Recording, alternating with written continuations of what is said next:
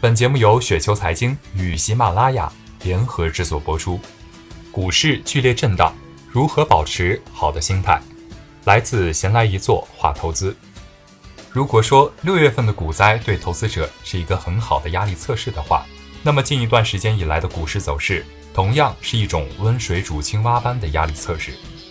据我观察，哪怕是以前一些信誓旦旦说自己要坚持价值投资的投资者，或许也没有经受住这种压力测试，甚至有些都清仓离场了。当然，这种操作正确与否，每个人都有自己不同的选择。但是，为什么说价值投资知易行难，由此也可见一斑？或许有朋友说，你就不怕股市走熊吗？难道你看着自己的市值一天天缩水，就真的能够保持那种不管风吹雨打而胜似闲庭信步的闲适与淡定吗？老实说，自己还真的差不多有这种闲适与淡定。之所以说是差不多，是说每当自己面对股市的喋喋不休，心里稍有不安之时，自己便常常拿来一些解药去安抚自己。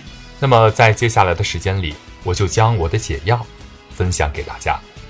第一是要读读经典，读过彼得林奇的《成功投资》这本书的朋友应该知道，即使是彼得林奇这样投资大师级的人物。面对突如其来的股灾和大跌，也会有坐卧不安之感的，甚至连身边的美景也无心观看，对味道鲜美的海鲜也无心品尝。但是每每此时，彼得林奇总是用股市大跌如同寒流一样正常来安慰自己。那就让我们听一听彼得林奇是怎么说的吧。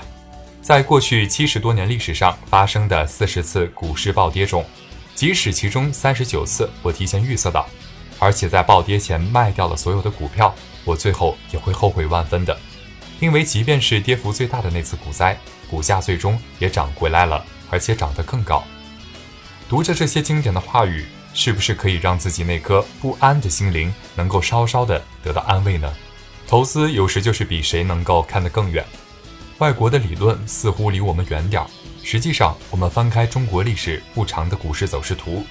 下跌幅度比此次股灾要大的时候远不止一次，就是二零零八年大熊市之时，整体上股市下跌幅度也达到了百分之七十二点八一。而此次股灾以来，股市的下跌截至今日也仅仅是百分之三十点零三，下跌的幅度仅相当于一个中期调整。当然，这次有特殊性，而且速率太快了。凌空始觉风浪小，登高方知海浪平。说的轻松一点。如果我们站在历史的长河之中去看，我们今天经过的股灾和下跌，或许仅仅是前进中的一个小小的插曲，甚至将来回头也不过是茶壶里的风暴。无数的历史已经证明，人们在股市中最容易夸大当时的恐慌事件，而对这些恐慌事件的描述与应对策略，许多的价值投资经典著作中均有论述。我的体会呢，重新找来这些经典，慢慢的品读一下。就容易让自己那颗不安的心灵慢慢的静了下来。第二是要研究企业，实事求是的说，今天呢，股市两千六百多家上市企业之中，多数是不值得我们去那么忠贞的去坚守的。但是同样的，就像中国股市历史已经证明了的，我认为仍有少数优秀的企业，将来一定会给他坚定的长期拥有者带来丰厚的回报。俗话说“真金不怕火炼”，我们所要坚守的是这些具有真金品质的优秀企业，而且越是股市大跌，我们的投资组合越要集中于这些具有真金品质的优秀企业。好在如何识别这些优秀的企业，以及如何找到他们的优秀的商业模式，价值投资大师均做了很好的阐述，自己在以前的博客与帖子中也多次论及，在此就不再赘述。研究企业很重要的一个基本功是要明白其大体的估值水平。如果自己经过认真分析，没有疯狂高估甚至是低估，我认为就可以做到心中不慌。甚至可以说，如果面对股灾或者大跌而慌不择路地卖出优秀低估的企业，在我看来实际上是极其愚蠢的举动。至少事后就会证明自己这种蠢不可及。这样的例子可以说不胜枚举，在此不妨略举一例。格力电器自本次股灾以来，已经从高点调整百分之二十六点八一，虽然跑赢了大盘，但是下跌调整幅度不可谓不深。其目前的市值一千三百八十九点零三亿，一四年的净利一百四十二点五三亿，静态市盈率九点七五倍。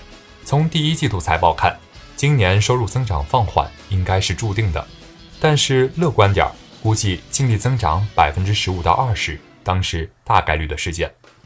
假如以增长百分之十五来计算，那么一五年的市盈率将是八点五倍。当前格力电器的市销率已经不到一。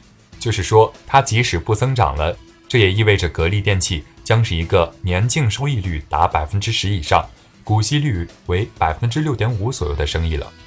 你说这样一个生意是不是好生意？至少让我卖出这样一个好生意，我内心里就一定会觉得自己蠢不可及。第三是要看透波动。何为投资的风险？一是本金的永久损失，二是所投企业经营层面的风险。或者是造成我们回报不足的风险，比如跑不赢长期无风险利率。除此以外，还有什么风险吗？我认为就没有什么风险了。股价的波动是不是风险呢？波动并不是风险，哪怕它是巨大的波动，甚至是百分之三十或者百分之五十的波动，都不构成风险。为什么许多人面对股市大灾而常常手足无措，甚至慌不择路的而逃呢？